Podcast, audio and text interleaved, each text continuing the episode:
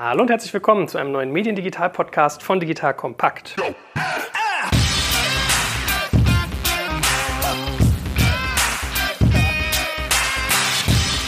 Mein Name ist Jörg Kaczmarek und ich bin heute wieder unterwegs mit der digitalen Weltenbummlerin, der guten Katja Nettesheim. Liebe Katja, hallo. Guten Morgen, lieber Joel. Das äh, leite ich heute natürlich so ein, weil es heute mal wortwörtlich gemeint ist. Also du schaust dir viel im Digitalbereich an, aber heute geht es mal um ein ganz anderes Land, nämlich das schöne China. Wir hatten ja schon mal einen Ausflug in die USA, weiß ich noch, Content-Startups war damals, glaube ich, unser Thema, wo wir ganz viel uns unterhalten haben. Und äh, diesmal soll es in die andere Richtung, gen Osten gehen, wo ja irgendwie jeder so aufgeregt, neugierig ist und weiß, es ist riesig und irgendwie relevant, aber keiner eigentlich so richtig, weil da so eine Kulturbarriere gefühlt dazwischen ist. Und äh, du warst dort mal drüben. Beschreib doch mal, was hast du da eigentlich gemacht? Wie lange warst du da? Was hast du dir so angeguckt? Mal so erstes Big Picture. Ja, also ich war rund 14 Tage dort. Der Mittelteil mit einer Delegation, mit einer EU-Delegation. Da ging es sehr stark ums Thema Industrie 4.0, Deutschland und China, beziehungsweise EU und China, um genau zu sein. Aber hatte vorne und hinten dran mir noch ein paar Tage extra geblockt und habe dort Termine gemacht mit Startups und digitalen Unternehmen, anderen digitalen Unternehmen, äh, Acceleratoren etc. Und das war alles in allem extrem spannend. Also ich war in der Zeit in äh, fünf Städten, also es war ziemlich schnelles Reisen und ich bin immer noch dabei, meine ganzen Eindrücke zu sortieren. Ich habe angefangen in Shanghai, dann war ich in Wuxi, das ist ganz interessant, das ist irgendwie eine Stunde nördlich von Shanghai, so eine up-and-coming Stadt, auch als Startup-Hub sich positionierend. Dann war ich in Chengdu, das ist im Landesinneren, also deutlich weiter westlich als Shanghai, was ja an der Ostküste liegt. Und Chengdu ist interessant, weil von dort aus kann man mit dem Zug nach Hause fahren. Da gibt es eine direkte Zuglinie bis nach Berlin, die geht sogar weiter bis nach Hamburg, dauert 14 Tage und ist, äh, soweit ich weiß, vor allem ein Frachtzug. Aber für den Fall, dass man wirklich mal dringend äh, Notwendigkeit zur Entschleunigung hat, kann, könnte man mit diesem Zug ja mal fahren. Ja, und von Chengdu bin ich dann weiter geflogen nach Shenzhen, also Südküste und von dort aus dann nach Hongkong zum Ausklang. Okay, wow, echt ein wilder Ritt. Beschreib doch mal so ein bisschen, wie fühlt sich das da an? Also ich habe ja immer so Smog, ehrlich gesagt, ist so das Erste, was ich im Kopf habe, wenn ich an chinesische Städte denke, dass eine vermeintliche Kleinstadt da schon größer ist als unsere größte, also so große Masse, Enge und irgendwie, ich stelle mir immer so U-Bahn vor, wo so U-Bahn-Stopfer kommen, die Menschen reindrücken und jeder steht dann irgendwie da und versucht sein Smartphone noch irgendwie in die Luft zu halten, dass man was lesen kann. Ist das so oder sind das hier so meine äh, plumpen Vorurteile? Also ich bin mit der gleichen Vorstellung hingegangen und habe keins davon bestätigt gefunden. Also ich frage mich auch die ganze Zeit, warum ganz viele Leute, gebildete Leute in Deutschland so ein China-Bild haben. Und ich glaube, es hat ganz stark damit zu tun, wie China bei uns in der Presse dargestellt wird. Das merkt man auch, wenn man mal amerikanische Publikationen liest. Ich lese zum Beispiel relativ viel Axios und da ist jeden Tag zwei, drei, vier Artikel und das ist dann schon ein Drittel der Gesamtproduktion, Pi mal Daumen, über China. Das finde ich hier in keiner Zeitung. Also die Darstellung von China in der deutschen Medienlandschaft ist irgendwie komisch. Ich weiß nicht, woran es liegt. Vielleicht sind das Berührungsängste, die ich ehrlich gesagt auch hatte vorher, die ich ganz viel in meinem Bekanntenkreis auch finde. Aber um auf deine Frage zurückzukommen, diese Vorstellung ist nicht richtig. Also ich habe auch gedacht, oh Gott, Smog und Pollution und so weiter. Jetzt war ich zugegebenermaßen nicht in Peking, aber ich war in Shanghai, auch eine große Stadt, ja, ich glaube 24 Millionen oder so. Nagel mich nicht fest, aber groß. Und es war schon Sommer und ich habe mich aufs Schlimmste vorbereitet. Ich dachte, das ist so wie Paris 95, 96, als ich da zum Studium war, wo, wenn man sich die Nase schneuzt, das alles schwarz rauskam. Nichts dergleichen in Shanghai. Ich habe überhaupt keine Pollution gemerkt. Also vielleicht war ich so schnell unterwegs, dass ich das ausgeblendet habe, aber ich habe nichts gemerkt. Das ist mir dann auch irgendwann zwischendrin aufgefallen, dass ich dachte, wo ist denn eigentlich hier diese Luftverschmutzung? Also ich habe nicht viel gemerkt. Das ist der erste Punkt. Der zweite Punkt, U-Bahn, ja, kann voll sein. Ich war ja da auch wirklich arbeitend unterwegs äh, im Rahmen meiner Delegation. Wir hatten irgendwie Konferenzen. Ich war dann auch montags morgens um neun irgendwie in der U-Bahn. Ja, aber das war nicht schlimmer als Berlin. Und vor allem keine deutsche Stadt hat eine U-Bahn, die ansatzweise so gut ist wie in den fünf Städten, wo ich war. Ich dachte, dass die mal unsere eigentlich recyceln in China. Ja, aber die sind da halt viel neuer. ja? Also die U-Bahn ist so sauber, so pünktlich, so gut organisiert. Ja. Das sieht man an so kleinen Sachen wie, die haben in der U-Bahn einen Fahrplan von nur der Linie mit LEDs, wo man genau sehen kann, was man schon abgefahren hat und was noch nicht. Das ist cool. Ja, und da stehst du dann so in Berlin, gerade gestern wieder in der U-Bahn und hast einen Netzplan, der da angeklebt ist, im ganzen Wagen teilweise so auf einen Meter der gesamte Netzplan. Und wenn du dann irgendwie ein bisschen schlechte Augen hast, hast du keine Chance, da irgendwie zu sehen, ob du in der richtigen Bahn bist. Gut, aber das ist ähm, eine kleine Anekdote. Also Infrastruktur ist deutlich besser als gedacht. Es geht alles ziemlich gesittet zu. Man muss aber auch sagen, Taschenkontrollen vor jedem U-Bahn-Besuch, an jedem Eingang zu einer U-Bahn-Station. Aber auch das geht schnell, ja. Also es ist halt eine Frage des Personals, was du da hinstellst. Aber das ist ja in China nicht so das Problem. Du gehst da einfach durch und während du durchgehst, läuft deine Tasche eben parallel durch den Scanner durch und das an jedem Eingang. Wegen Terrorangst oder warum? Ja, ich gehe davon aus, wegen Terrorangst. Äh, alles andere macht keinen Sinn. Insgesamt ist China ein unglaublich sicheres Land und man sieht nicht so viel Polizei. Also es ist sicher und man fühlt sich nicht überwacht, man ist es aber natürlich, weil die haben sehr viel von Polizeikräften ersetzt durch wahnsinnig viele Kameras und haben ja durch die Facial Recognition und durch ihre Datenbanken, die sie angelegt haben, halt die Möglichkeit, sofort zu erkennen, wer das eigentlich ist und den dann auch über verschiedene Kameras zu verfolgen und dann halt irgendwie fünf Stationen weiter aufzugreifen. Das ist voll gruselig, oder? Also. Insgesamt ist das gruselig. Also da gibt es ganz viele andere Dinge, die auch noch gruselig sind. Aber es fühlt sich halt sehr sicher an. Ich reise ja sehr gerne auch alleine und bin dann halt auch lang unterwegs. China ist für alleinreisende Frauen ein extrem dankbares Land, weil man halt bis nachts um zwei auf der Straße sein kann, ohne Probleme. Das gibt einem fünf Stunden mehr Zeit im Verhältnis zu Südamerika.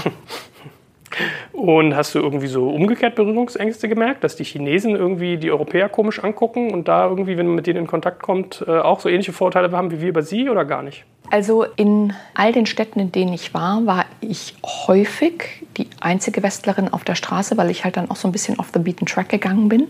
Aber es ist nicht so, dass man da irgendwie Aufmerksamkeit äh, erregt hätte. Es war eine Stadt, Chengdu, wo man schon so gemerkt hat, dass sie aus den Augenwinkeln dann so ein bisschen gucken, vor allem was dann später abends war und ich alleine unterwegs war und halt auch relativ groß bin und blond und so.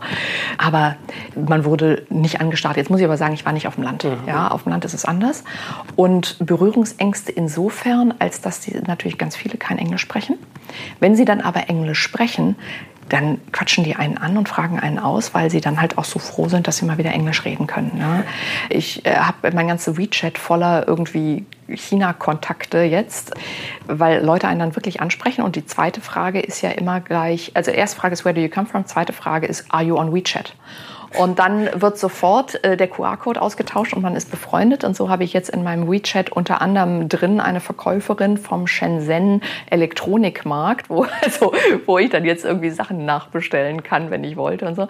Also die sind schon sehr, sehr neugierig und vor allem, gut, mich als äh, Frau haben die dann halt immer sofort gefragt, wo ist denn deine Familie? Das konnten die nicht begreifen, dass ich alleine reise. Mhm. Und als ich dann gesagt habe, ja, ich habe eine und das nächste Mal bringe ich sie auch mit, dann waren sie alle ganz beruhigt. Aber da haben wir schon mal zwei spannende Digitale Digitalthemen. Also einerseits mal dieses ganze Überwachungssystem. Ähm, lass uns doch da noch mal ein, zwei Sätze drüber sagen. Also das ist ja so ein bisschen George Orwellsche Gruselumsetzung schlechthin. Also man hat so Social Scores in China und wenn man irgendwie hart abgewertet wird, darf man nicht mehr fliegen und solche Sachen. Also ganz brutal.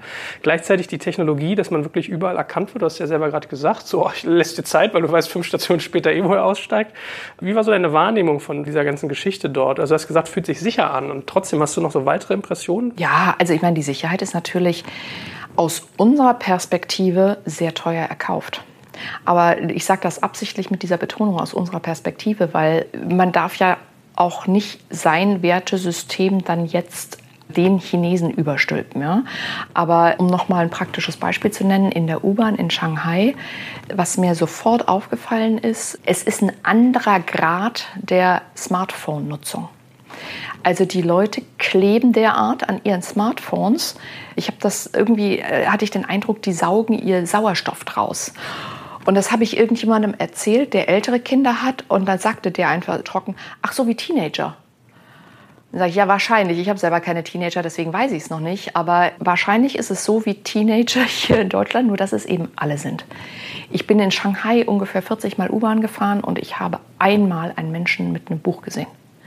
Keinen mit einer Zeitung und alle hängen an ihren Smartphones. Ausnahme ganz alte Leute, die einfach da raus sind. Und Kinder auch noch nicht so viel. Also das war ganz gut. Aber die hängen da dran und es ist halt nicht so. Also ich habe dann auch immer ganz unverhohlen aufs Display geschaut, weil ich verstehe ja eh nichts. Und es ist nicht so, dass die da irgendwie Zeitung gelesen hätten. Ganz viele Videos, wahnsinnig viele Spiele, wenn es hochkommt, mal irgendwas, was nach Mail aussah, aber vor allem halt Social Media und äh, WeChat und alles so hin und her. Und man hatte irgendwie den Eindruck, die hängen da so dran. Es hat mich wahnsinnig an diese Science-Fiction-Filme erinnert, wo man die Bilder so im Kopf hat. Und ich wartete immer drauf, dass die jetzt irgendeinen Befehl bekommen und dann gehen die alle nach rechts. Also das war so ein totales Steuerungssystem und deswegen ist das schon echt angsteinflößend. Und wie gesagt, ich bin sehr schnell gereist. Ich habe ganz viele Impressionen gesammelt und ich bin jetzt gerade dabei, das Stückchen für Stückchen dann auch nochmal nachzurecherchieren. Und dieses Gefühl, was ich da hatte, das habe ich tatsächlich bestätigt gefunden. Es gibt eine Studie schon aus dem Jahr 2016 von drei Wissenschaftlern, Harvard, Stanford und noch irgendwas. Die haben damals schon rausgefunden, dass rund ein Drittel der Postings in Social Media in China von Regierungsangestellten abgesetzt werden. Mhm. Und zwar nicht, um die Leute zu überzeugen von der Regierungslinie, sondern um sie abzulenken. Also sie haben da auch ganz interessant untersucht, was für eine Taktik wenden die da an. Das ist nicht argumentativ, sondern es ist eben zerstreuend. Ja, es ist so Cheerleading. Und es waren damals, ich glaube, eine halbe Milliarde Posts pro Jahr. Die werden dafür bezahlt extra. Ja, und die heißen die Partei der 50 Cent, weil sie pro Post 50 Cent kriegen. Boah. Also 500 Millionen mal 50 Cent ist denen das wert, äh, ihre Bevölkerung? Äh, äh, die Dimensionen, die finanziellen Dimensionen sind sowieso jenseits von Gut und Böse. Ja? Ich habe dann immer gedacht, es leckt an der Umrechnung, aber selbst wenn du es umrechnest, es ist brutal. Ja? Da wird mit Geld um sich geworfen, dass es nur so kracht, aber dafür muss man halt auch sagen, China hat einen Verschuldungsgrad, ich glaube, aktuell von irgendwie 260 Prozent GDP. Ja, aber weiß ich nicht, also ich sehe das ja immer, also in deutschen äh, Verkehrsmitteln ist das ja teilweise auch so nicht ganz so krass, dass die da reingucken und ich finde das ja immer so traurig, ehrlich gesagt. Das ist so, es gibt ja auch so ganz viele Karikaturen, wo du Menschen siehst, die so ein, wie heißt denn das bei Pferden, was man denen im Kopf legt, damit man mit denen reiten kann, diese... Ähm, Scheuklappen. Ja, so ein Geschirr eigentlich, meine ich ja. ja? Ach so, ein Geschirr. Wo du so das Handy mit einem Geschirr um den Kopf der Leute hast und ja, die Scheuklappen stimmen schon auch ein Stück, weil du halt nur auf dieses Display stierst. Also gut, gut, lerne ich, da kann man noch sozusagen Level 2.0 nehmen. Und ich erinnere mich, du machst ja so ein Newsletter auch zu dem Thema, also kann man sich ja bei dir bei Mediate mal anschauen und sich für anmelden. Das hatte ich mich auch gelesen mit diesen zerstreuenden Posts. Und das muss ich sagen, fand ich auch krass. Ist ja eigentlich nichts anderes, was Trump auch macht. Ne? Ist ja auch viel so auffallen und ablenken durch irgendwie extremes Handeln. Lass uns auch mal auf WeChat nochmal eingehen. Und ich meine, WeChat, Tencent sind ja so generell da so solche Riesen. Ich habe mir immer sagen lassen, du bist eher auf WeChat, als dass du eine Internetseite hast. Also man fragt dich eher so, what's your profile on WeChat, als dass die sagen, hast du eine Webadresse. Ist das wirklich so krass, dass das so... Absolut. Und das erste Mal, als mir das passiert ist, das war ehrlich gesagt an meinem ersten Samstagabend in Shanghai. Da war ich gelandet in so einem Independent Musikclub. Frag mich nicht wie. Auf jeden Fall sprach mich dann eine Chinesin an und die fragte wirklich im zweiten Satz, are you on WeChat? Und ich habe es erst gar nicht verstanden akustisch nicht und Ne? Und die musste das zweimal wiederholen, bis ich das verstanden habe. Und dann eben sofort, oh, Handy raus und verknüpfen. Und jetzt habe ich die halt in meiner Kontaktliste und könnte die jederzeit kontaktieren. Und dann, ja, es geht halt alles über WeChat. Also selbst auf den kleinsten Märkten kannst du per WeChat Pay bezahlen. Das krasseste war sogar, und da habe ich leider kein Foto von gemacht oder kein gutes Foto von gemacht, in diesen ganzen Tempeln hast du die Spendenboxen oben mit einem Schlitz und vorne mit dem WeChat QR-Code drauf. ja, das konnte ich jetzt selber nicht nutzen, weil das inzwischen nur noch geht mit einem chinesischen Bankkonto, Klammer auf, damit halt auch alle Daten voll verwertbar sind, Klammer zu. Aber ich habe es natürlich beobachtet, ja, und Alipay ist ja genau das Gleiche. Und dann war dann bei so einem Art Battle Voting für den gewinnenden Künstler auch über WeChat, alles über WeChat. Also das ist wirklich der Backbone für soziale Interaktion. Und das ist schon nochmal auch umfassender und weitgehender als das, was wir von WhatsApp kennen. Ich meine, man kennt ja auch die Zahlen, dass man sagt, WeChat macht an einem Tag mehr Umsatz als PayPal in einem ganzen Jahr. Und das ist dieses Neujahrsfest, wo die sich ihre roten Umschläge da irgendwie ja. zuschicken mit Geld. Also das muss man sich mal auf der Zunge zergehen lassen. An einem Tag mehr Umsatz als PayPal im gesamten Jahr. Man weiß ja, wie groß PayPal auch ist. Mhm. Aber dann höre ich dabei auch so ein bisschen raus, das ist ja jetzt nicht so richtig wertvoll, so ein Kontakt, wenn du den machst, sozusagen als zweiten Satz. Also du weißt eigentlich gar nicht, wer dein Gegenüber ist, bist du aber schon verbunden oder sind die einfach so generell so kontaktfreudig? Also das ist eine sehr gute Frage. Da bin ich auch noch mitten in der Entscheidungsfindung. Also auch so die Geschäftskontakte, die ich gemacht habe, wahnsinnig viele. Es ist unglaublich auf Matchmaking und da können wir vielleicht gleich nochmal drauf eingehen, wie Business da funktioniert. Aber es ist nicht immer unbedingt dann mit einem Follow-up versehen. Also es ist sehr frontloaded. Mhm. Ja. Ja, also man, man, schafft sich seine Opportunitäten und seine Optionen, aber es ist nicht so, dass man dann wirklich ein Follow-up macht. Okay, also nicht, nicht in allen Fällen. Gut, also ich lerne, man hat viele Leads im Funnel vorne drin, Absolut. aber nach hinten raus der Abschluss. Äh ja, aber ich meine, ist ja auch eine Taktik. Mhm. Ja, vor allem bei der wenn das bewusst, Wenn das bewusst so gemacht wird, ja. Hm. Wie ist denn das generell mit diesen ganzen geblockten Diensten, die man da eigentlich hat? Also wenn wir über WeChat reden, dann ist ja eigentlich sowas wie WhatsApp sonst naheliegend oder Facebook Messenger. Vieles davon geht ja aber gar nicht. Wie hast du das erlebt? ja, das war lustig. Ich bin ja Android-User und hatte mein Android-Phone dabei und wusste schon, dass das alles irgendwie schwierig wird. Hatte auch noch ein iPad dabei und dann dachte ich auch so, ah, ich brauche irgendwie eine chinesische SIM-Karte. Und dann habe ich eine chinesische SIM-Karte gekauft, habe die in mein Android-Phone eingelegt und dann ging schon mal gar nichts mehr. Ja, weil du kommst noch nicht mal über einen Chrome-Browser ins Internet. Das heißt, ich saß also am Anfang erstmal irgendwie morgens um sechs in Shanghai auf dem Flughafen und habe irgendwie zwei Stunden meine Infrastruktur irgendwie so hin und her gebastelt. Ich hatte dann die chinesische SIM-Karte im iPad und so kam ich dann zumindest Genau, da hatte ich ein VPN drauf und so kam ich dann ins Internet. Die chinesische Internet Experience, und deswegen hatte ich mir ja die chinesische SIM-Karte eigentlich gekauft, ja, ist kein Google, kein Facebook, kein Twitter und Safari halt auch nicht. Wenn man über Google spricht, das heißt dann aber auch kein App Store, keine Maps. Und da wurde es dann wirklich ein bisschen eng, weil, ja, dann sagt jeder, ja, dann nimm halt Baidu Maps. Also ich habe bei DoMaps nicht auf einer englischsprachigen Version gefunden. dann hat man irgendwie bei DoMaps, aber da steht dann alles nur auf Chinesisch. Das heißt, da muss man sich eben behelfen mit Apps, die ich mir eben glücklicherweise daheim noch aufs Handy geladen hatte, weil ich eben aufs Android-Handy überhaupt nichts laden konnte, selbst in einem Wi-Fi oder mit einem VPN oder so. Also da muss man sich schon ziemlich arrangieren. Am Ende, was dann ging zum Beispiel, war über einen Desktop, über Microsoft habe ich dann plötzlich wieder Bing benutzt und Bing Maps. Das hat mir dann geholfen, ja. Aber man wird sich darüber dann auch mal wieder seiner eigenen Internetarchitektur bewusst und der ganzen Level, durch die man dann geht und was man nutzen kann und was man nicht nutzen kann. Also das war auch, und wie abhängig man ist. Das war auch eine ganz interessante Erfahrung. Ich hätte das natürlich alles umgehen können, wenn ich weiterhin irgendwie mir einen Telekom-Auslandspass besorgt hätte und weiter über Telekom äh, gesurft hätte. Das wäre der einfache Weg gewesen. Aber ich meine, einfach kann ja jeder. Aber ich glaube dir das. Also bei mir war das auch so. Mein Handy war mal kaputt und dann denkst du, oh gut, nicht so schlimm, komm ja ohne aus. Und dann merkt man manchmal erst, was alles so ist. Du kannst keine Fahrräder ausleihen, kannst keine irgendwie, keine Ahnung, hast keine Maps, hast keine Essensbestellung bei der Hand und und und. Also und das stelle ich mir schon noch mal krasser vor, wenn die Dienste einfach nicht da sind. So und du bist sozusagen in einem völlig fremden Land mit fremder Kultur und hm, ja, tough. Ja, ja, ja. Und vor allem das Lustige ist ja auch, das ändert sich dann auch gerne mal von Tag zu Tag. Das war was, was mir einige der Experts erzählt haben, mit denen ich gesprochen habe. Das ist einfach viel aufwendiger zu arbeiten, weil man nicht weiß, welche Seiten jetzt wann gerade zur Verfügung stehen. Also man geht so seine üblichen Wege und wir haben ja alle unsere Routinen, wo wir was nachgucken, ja. Und dann plötzlich geht es nicht mehr und dann muss man sich plötzlich wieder überlegen, wie komme ich denn da jetzt noch anders ran und so. Das ist schon an der Stelle, äh, haben die gesagt, in der täglichen Arbeit ein ziemlicher Effizienzverlust. Mhm. Hm. Aber merkst du denn, dass man schlaue Ersatzlösungen hat? Also haben die dann trotzdem sozusagen einen Facebook-Pendant, einen Twitter-Pendant? Alles. Und also ich meine, das konnte ich natürlich nicht nutzen oder nicht im vollen Umfang nutzen, eben wegen Sprache und China.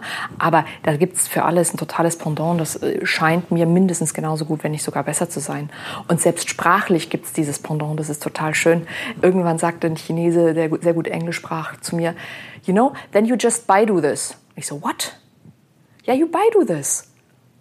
Das ist halt das Äquivalent zu you just Google it. Ja? Also von daher, die Funktionalität ist genauso gut gegeben. Hm. Jetzt hast du aber gesagt, dass du ein iPad und Android hattest. War es in der Apple-Welt denn eigentlich anders als in der Android-Welt, wenn man dort in China irgendwie arbeitet? Ja, in der Apple-Welt war es deutlich einfacher. Und was mir besonders aufgefallen ist, ist die unglaubliche Präsenz von Apple Stores in China. Also überhaupt habe ich in meinem Leben noch nicht so viele Luxus-Malls gesehen wie in China. Hm. Und auch noch nicht so viele luxuriöse Malls wie in China.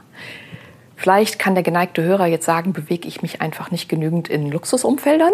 Das mag sein, ja. Aber so aus meiner Perspektive, ich habe gedacht, ich sehe nicht richtig, ja. Das ist schon ähnlich wie die Qualität der Infrastruktur. Das ist schon was anderes, als ich es bisher, wenn wir jetzt mal von Deutschland sprechen, von München gesehen habe oder auch in New York gesehen habe oder so. Ne?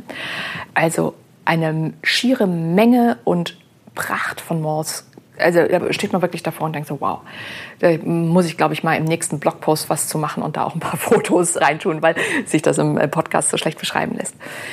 Und in diesen Malls immer Apple Stores. Und zwar riesig fette Apple Stores. Und da fragt man sich natürlich, kein Google, kein Facebook, kein Twitter, kein WhatsApp, aber Apple, was machen die anders? Und Apple, das habe ich mir dann auch nochmal angeguckt, Apple fährt ja da eine ziemlich zweigleisige Strategie. Ja? Also in den USA immer so Geheimhaltung und äh, kein Zugriff zu Daten, keine Backdoors zu den iPhones. Aber in China haben die jetzt eine speziell chinesische iCloud für all diejenigen, die sich in China für eine Apple-ID anmelden. Und diese iCloud, diese chinesische iCloud, wird zusammen betrieben mit einer Firma, die heißt Guizhou Cloud Big Data und ist halt zufälligerweise state-owned. Ja, und äh, Apple sagt zwar, da ginge nichts raus, aber die Nutzungsbedingungen sehen das schon vor. Das heißt, man muss schon echt davon ausgehen, dass alle diejenigen, die ihre Apple-ID in China registrieren, dass da kompletter Zugriff des Staates auf nicht nur die Registrierungsdaten, sondern auch auf sämtliche Inhalte ist kann man darüber diskutieren, ja, um es vorsichtig auszudrücken. Das ist ja eigentlich schon heftig. Also hast ja Fotos alle drin, E-Mails, also das ist schon finster, ne? Ja, das ist für unser Verständnis total finster und vor allem diese, sage ich mal, zweigleisige Strategie, die Apple da fährt. Echt, der Markt ist halt groß, ne? Mhm. Aber die machen halt auch andere Konzessionen, ja. Also die verkaufen in China im Apple Store keine VPN-Apps, die halt ermöglichen, dann die Great Firewall zu umgehen und halt auch soweit, das habe ich nicht selber geprüft, aber das habe ich äh, mal gelesen. Also so west, viele westliche Medien werden im Apple Store in China nicht verkauft, wie New York Times etc. Aber dann merkt man, dann ist ja eigentlich Apple für das chinesische Staatssystem ein super dankbares Ökosystem, weil man sich einfach oben drauf propft und hat von oben aus die Kontrolle, muss gar nicht auf den einzelnen Subleveln gehen, sondern ist sozusagen direkt an der Quelle. Ne? Ich sage ja, die Chinesen sind total schlau. Das ist ja letzte, vorletzte Woche auch hier in Deutschland durch die Presse gegangen. Die T3N hat es, glaube ich, ganz groß gebracht. Alipay, was hier zunehmend auch von Online-Händlern eingesetzt wird, damit chinesische Kunden einkaufen können. Ja.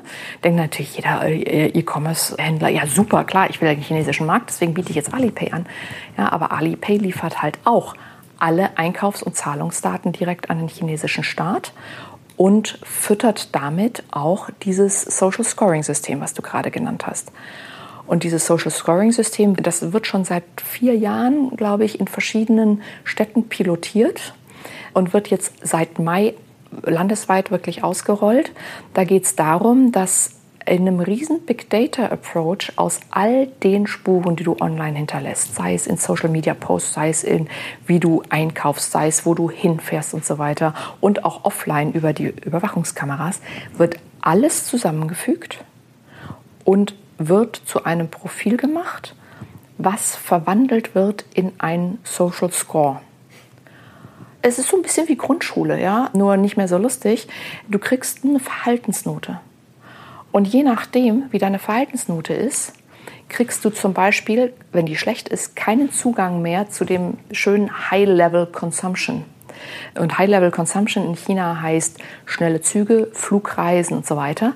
Du bist dann plötzlich von deiner Staatsbürgerpflicht des Konsums ja, ausgeschlossen und bist so ein bisschen, das ist wie bei den Katholiken, ja, wenn du von der Kommunion ausgeschlossen wirst. Und es geht noch viel weiter. Du kriegst keine Gewerbeerlaubnis mehr, du kriegst schlechtere Kredite oder keine mehr. Und die schlimmste Sanktion, die ich gelesen habe, deine Kinder dürfen nicht mehr auf gute Schulen. Boah. Kann man da wieder rauskommen?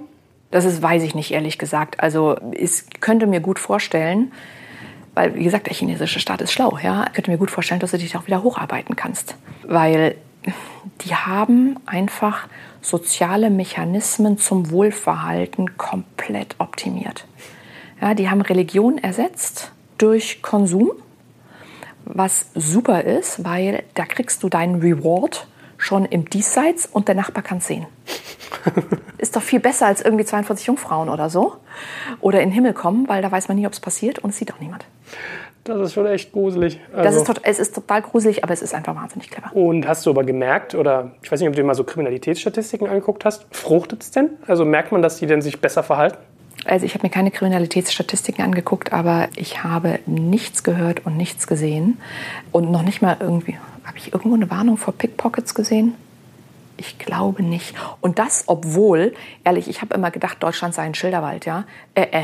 China und noch schlimmer Hongkong nichts dagegen, ja. Also Deutschland ist nichts dagegen. Es wird vor allem gewarnt und aber vor Pickpockets habe ich eigentlich nie gesehen. Mhm. Würdest du denn sagen, also ich weiß hier, der äh, Kollege Sven Schmidt regt sich ja immer irgendwie über Amazon und Facebook auf, dass man die irgendwie zerschlagen sollte und keine Ahnung. Und ich weiß, ich habe es immer gehört, dass der irgendwie meinte, ja, China hat das ja so schlau gemacht, äh, den da einfach zu verbieten. So wir als Westler lesen das ja immer so ein bisschen als Zensur.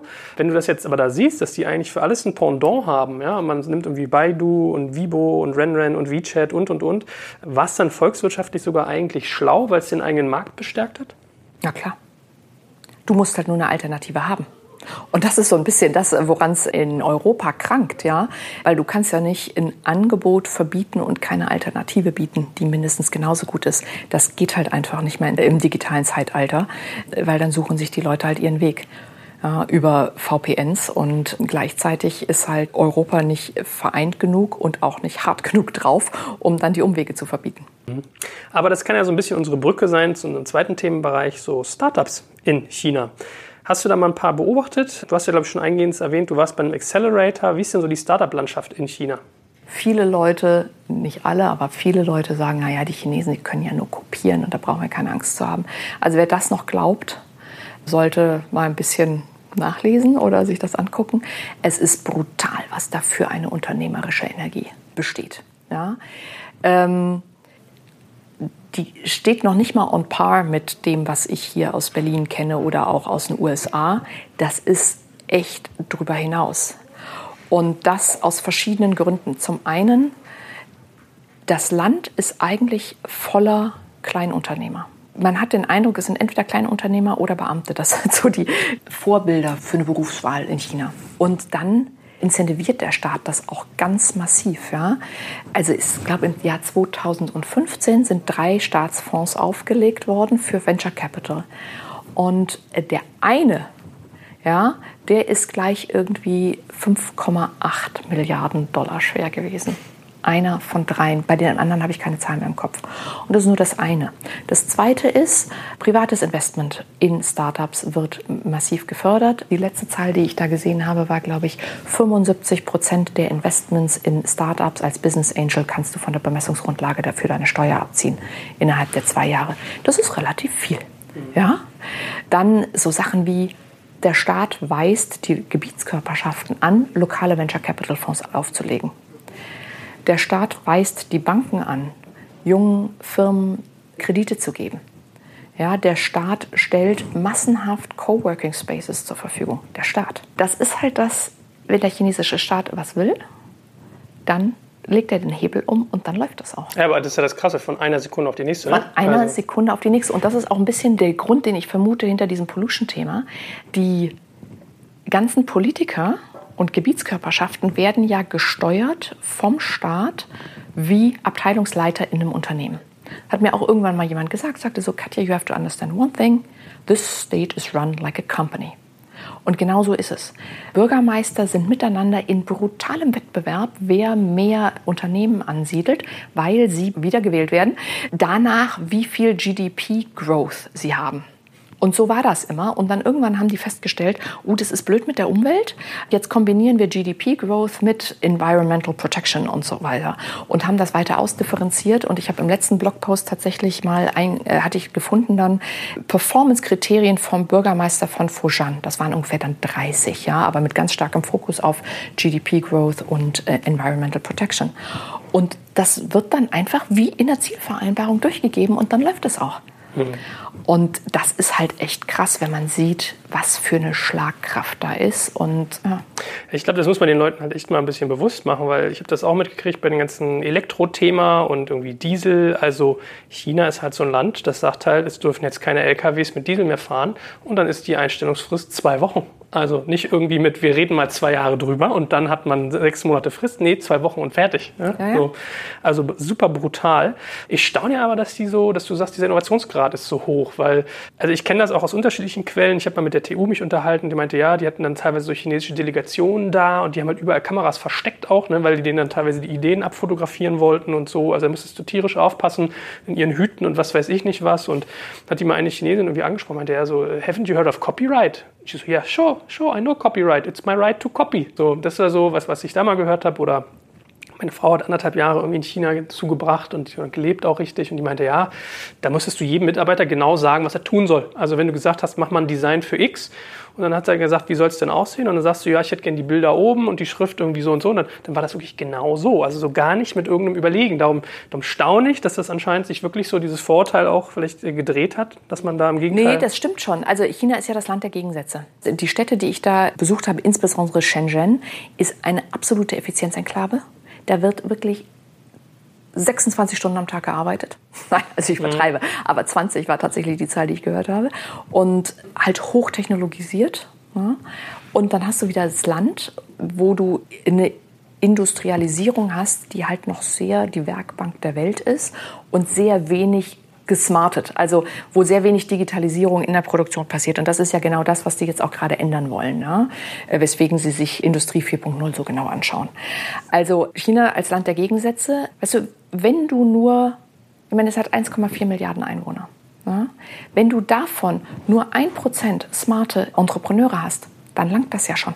Mhm. Und ich fange ja jetzt schon an mit den entsprechenden Änderungen auch im Schulsystem. Ne?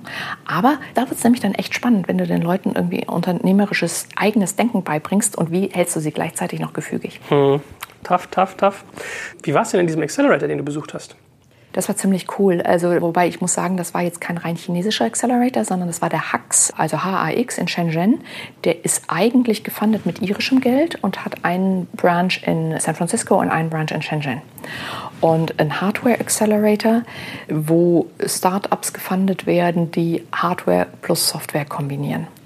Zum Beispiel ist da ein Startup gerade drin, die machen ein Device gegen Schnarchen. Mhm. Ja, also Hardware-Komponente mit dem Device plus passende Software dazu, die Qualität des Schlafs, wahrscheinlich Dezibel des Schnarchens und so weiter alles aufzeichnet.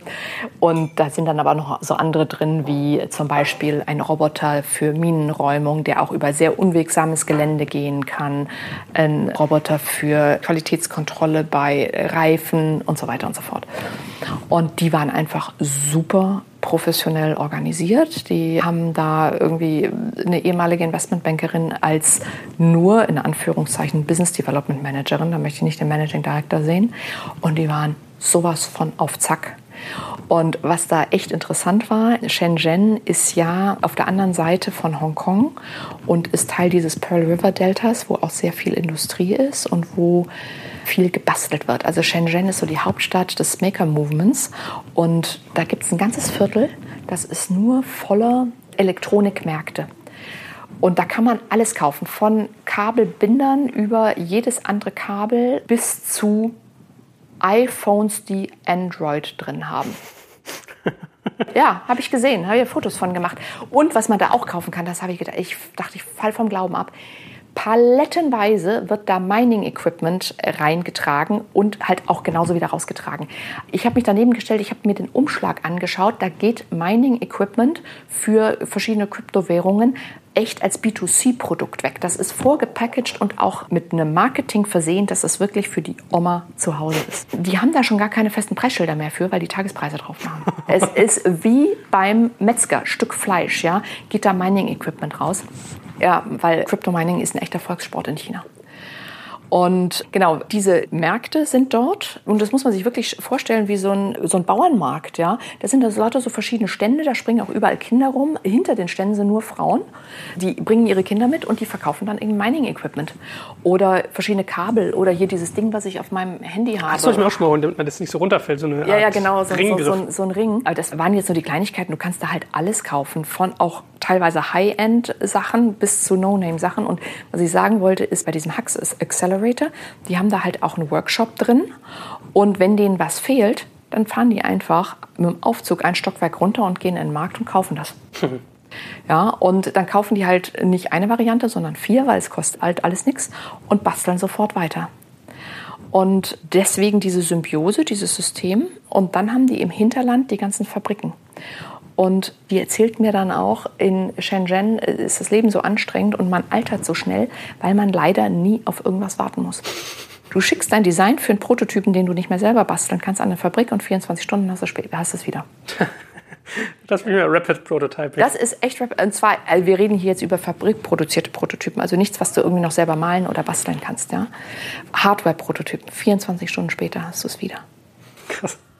Und das hat halt einfach eine unglaubliche Geschwindigkeit.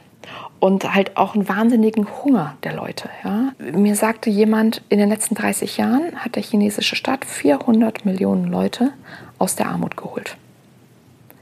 Das habe ich jetzt noch nicht verifiziert, aber wenn das so ist, ja, 400 Millionen Leute, die mal arm waren und jetzt, jetzt nicht mehr sind, dann ist denen halt auch die Einschränkung der bürgerlichen Rechte egal. Das war das, was ich vorhin meinte mit dem unsere Maßstäbe anlegen. Ja? Die sind erstmal froh, dass sie aus der Armut raus sind. Und du hast in China eben tatsächlich jetzt noch dieses, was ehemals der American Dream war, hast du in China. Und die Leute sind so unglaublich hungrig und arbeiten wie wild, weil du die ganzen Chancen hast und das halt auch gefördert wird. Und deswegen hat das eine Energie, es ist sondergleichen. Gut, also wenn das nicht eins der halbe Milliarde Fake-Posts des Staates war, dann versteht man, glaube ich, so ein bisschen mehr, warum das. Ja. Was ist denn eigentlich mit deinem Leibthema sonst Blockchain? Da habe ich mir sagen lassen, hast du auch mal was dir angeguckt. Wie ging es denn da so zu? Ja, also ich meine, es ist natürlich relativ schwierig, auf so eine schnelle Reise da dann auch die richtigen Termine zu kriegen. Aber ich hatte total Glück. Unter anderem tatsächlich durch die Hilfe von der Deutschen Außenhandelskammer war ich bei einem Blockchain-Startup, das heißt Universal Labs und hat einen total coolen Gründer, Keda Che heißt der. Die haben gesagt, also der sagte so zu mir, you know Katja, Blockchain has one problem. It's just too nerdy. Ich so, ja, you're right, Keda. Absolutely, it's too nerdy.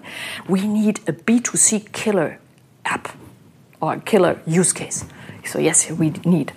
Und was die entwickelt haben, ist letztendlich eine, auch wieder Shenzhen Hardware-Komponente, ja, eine Box.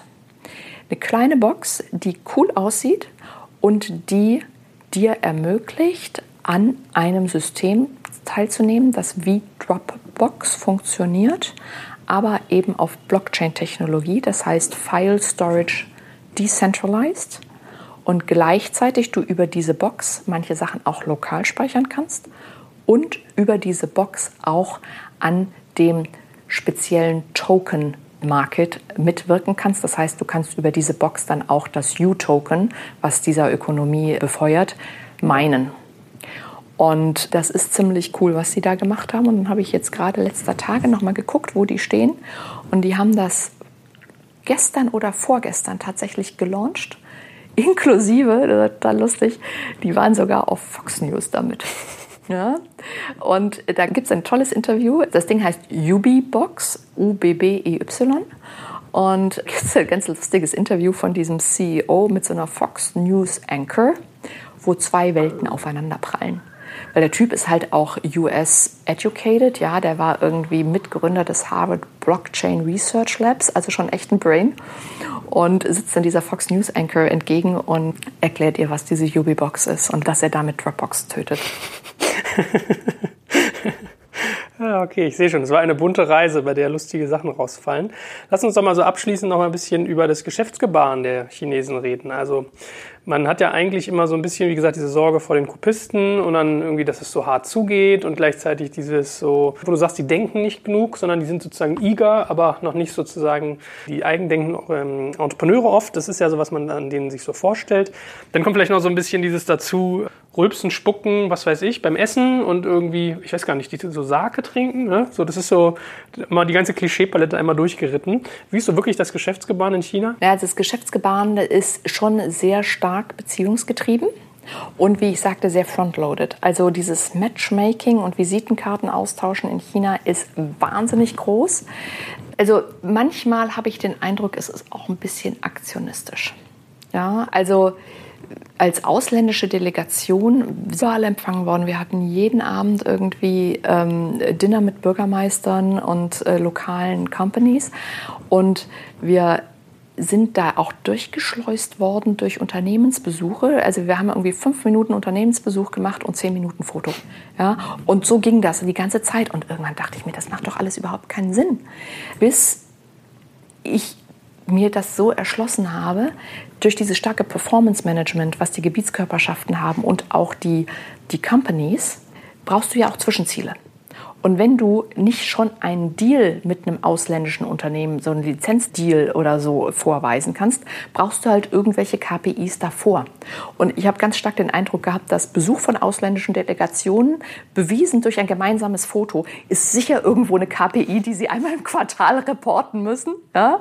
Weil das war unglaublich, wie darauf Wert gelegt worden ist. Und das Zweite ist, was auch ganz wichtig war, war MOUs, also Memorandum of Understanding unterzeichnen. Und zwar sobald man irgendwie miteinander eine halbe Stunde geredet hat mhm. und gesagt hat, wir machen dann vielleicht irgendwann mal was miteinander, lass uns mal Unterlagen austauschen oder so, wurde sofort ein Memorandum of Understanding unterzeichnet. Nicht um irgendwie IP zu schützen, so als NDA oder so, sondern ich glaube, da liegt auch irgendwie eine KPI dahinter. Und das ist dann auch richtig zelebriert worden ja, von unserer Delegation. Es gab dann also so richtig Unterschriftszeremonien mit Musik und Video und Flaggen wurden aufgestellt und ausgetauscht und so. Ich habe da auch ein Foto im zweiten Blogpost drin, weil ich fand das so lustig. Und dieses Foto beschreibt das ziemlich gut, weil ich habe dieses Memorandum of Understanding auch bekommen und habe, also ich glaube, ich war die Einzige, die gesagt hat, ich will das vorher lesen. Und als Juristin habe ich da laut gelacht, ja, was da, was da drin stand. Äh, das war halt irgendwie noch nicht mal eine Absichtsbekundung. Aber es wird halt total zelebriert, weil da wahrscheinlich auch irgendwie eine KPI dran hängt. Und ich habe dann auch mal die Chinesen gefragt, was macht ihr denn damit? Das wird nie wieder gebraucht. Das Maximal ist, kann man das nochmal als Argument verwenden, wenn es irgendwie schwierig wird in der späteren Beziehung. So remember, we even have an MOU. ja, also das war ziemlich interessant. Überhaupt, die Chinesen, wenn sie was wollen, die agieren wahnsinnig schnell. Ja? Und da kommt es auch nicht auf Genauigkeit an oder so, sondern schnelle Antwort. Also ASAP ist eher so ein paar Stunden, nicht ein paar Tage.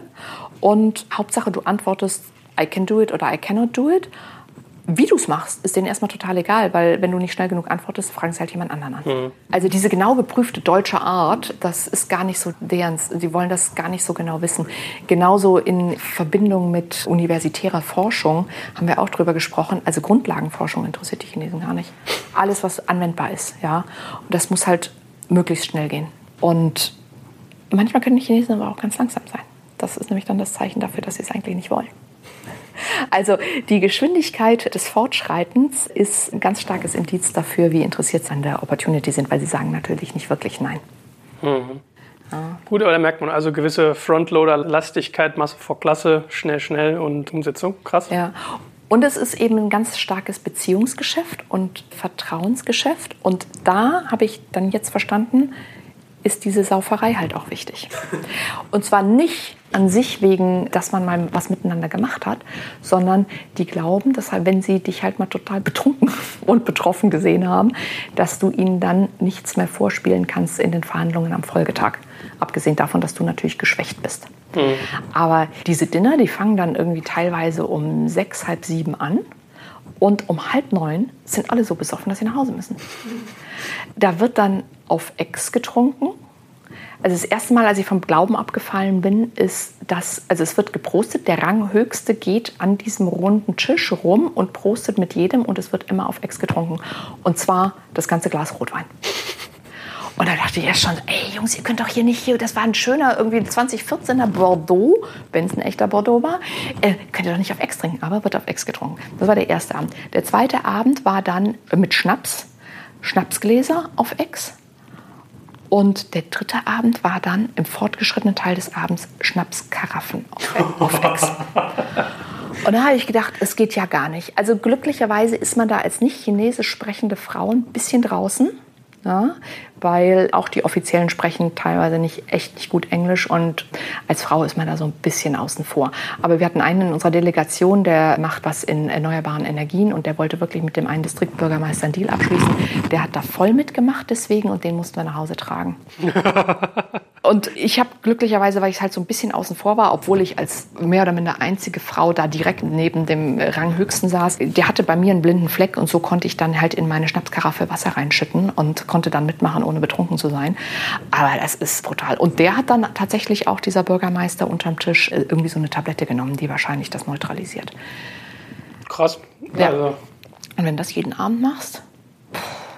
Hast du eine ordentliche Fettleber irgendwann. Ja, weiß ich nicht. Aber Leberzirrhose lässt grüßen. Ja. Genau, also deswegen, um das nochmal zusammenzufassen, ich habe den Eindruck, es ist sehr frontloaded, um eine Menge an Opportunitäten zu schaffen und es ist extrem ritualisiert. Mhm. Ja, aber ein sehr, sehr spannender Ritt. Also sowohl von dem ganzen Kontrollsystem, was da so hintersteckt, wie sie auch ihre Startups incentivieren, bis hin zur Business-Attitüde. Also kann ich in der Tat auch bestätigen, dass man dann ja mal neue Sachen lernt, wenn man sich wirklich mit auseinandersetzt. Also vielleicht hat der eine oder andere, der Lust hat jetzt und zugehört hat, auch mal den Drive darüber zu fahren. Dann muss er trinkfest sein und sich in die Zimmerpalmen setzen, lerne ich.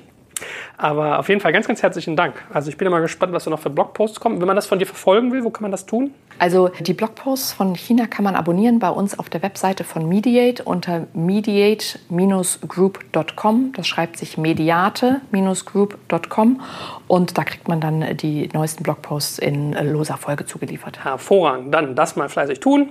Digital Kompakt sollte man sowieso abonnieren und auch mal 5-Sterne-Bewertungen geben hier für solche hier Wissen um die Welt wird gereist, um euch da die zuhören, die Sachen zu vermitteln. Mir hat es wie immer viel Spaß gemacht und äh, vielen Dank, liebe Katja. Danke dir.